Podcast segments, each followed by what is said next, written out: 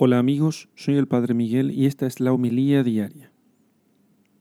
Lectura del Santo Evangelio según San Lucas, capítulo 15, versículos 1 al 3 y versículos 11 al 32.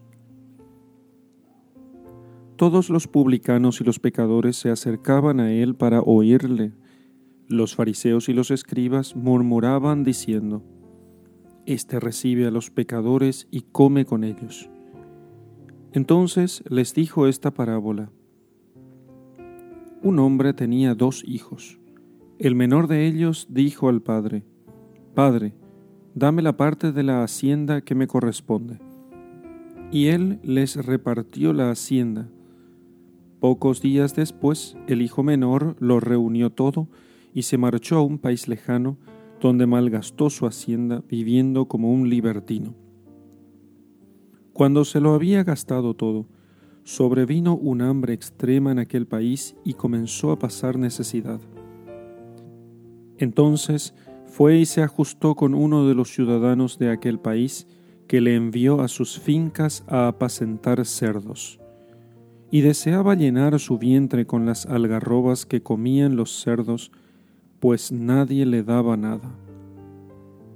Y entrando en sí mismo dijo, ¿Cuántos jornaleros de mi padre tienen pan en abundancia, mientras que yo aquí me muero de hambre? Me levantaré, iré a mi padre y le diré, Padre, pequé contra el cielo y ante ti, ya no merezco ser llamado hijo tuyo trátame como a uno de tus jornaleros. Y levantándose partió hacia su padre. Estando él todavía lejos, le vio su padre, y conmovido corrió, se echó a su cuello y le besó efusivamente. El hijo le dijo, Padre, pequé contra el cielo y ante ti, ya no merezco ser llamado hijo tuyo. Pero el padre dijo a sus siervos, Daos prisa, traed el mejor vestido y vestidle, ponedle un anillo en la mano y unas sandalias en los pies. Traed el novillo cebado, matadlo y comamos y celebremos una fiesta, porque este hijo mío había muerto y ha vuelto a la vida, se había perdido y ha sido hallado. Y comenzaron la fiesta. Su hijo mayor estaba en el campo y al volver cuando se acercó a la casa oyó la música y las danzas y llamando a uno de los criados le preguntó qué era aquello. Él le dijo, Ha vuelto tu hermano, y tu padre ha matado el novillo cebado, porque le ha recobrado sano. Él se irritó y no quería entrar. Salió su padre y le rogaba, pero él replicó a su padre, Hace tantos años que te sirvo, y jamás dejé de cumplir una orden tuya pero nunca me has dado un cabrito para tener una fiesta con mis amigos. Y ahora que ha venido ese hijo tuyo, que ha devorado tu hacienda con prostitutas, has matado para él el novillo cebado.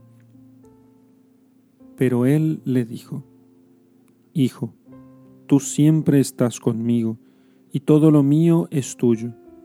Pero convenía celebrar una fiesta y alegrarse, porque este hermano tuyo había muerto y ha vuelto a la vida, se había perdido y ha sido hallado. Palabra del Señor. Gloria a ti, Señor Jesús.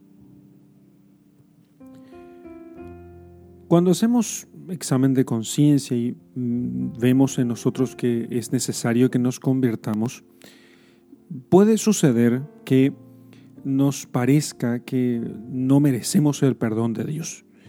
Entonces, no pocas veces, algunos, muchos piensan que Dios no puede perdonarles. ¿Me puede perdonar Dios semejantes pecados? Todo lo que hice, todo lo que cometí. la respuesta siempre es indudablemente que sí, que Dios te puede perdonar tus pecados.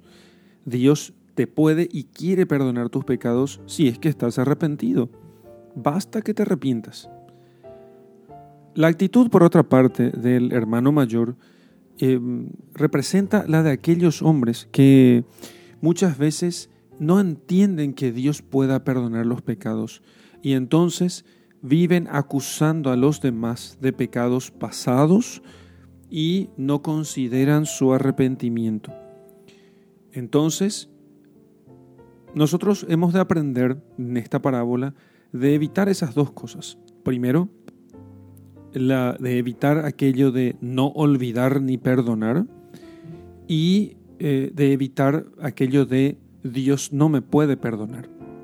Porque ambas cosas son falsas y malas y ambas cosas simplemente nos destruyen y no están conforme a la realidad de la misericordia divina que ha enviado a su Hijo para poder perdonarnos nuestros pecados. Por eso, no solamente pensemos que Dios es infinitamente misericordioso y que rápidamente está dispuesto a perdonarnos sin demorar un solo instante en darnos Él su perdón, sino que por otra parte también procuremos imitarlo a Él, que para que nosotros cumplamos aquellas palabras del Padre nuestro, perdona nuestras ofensas así como nosotros perdonamos a los que nos ofenden.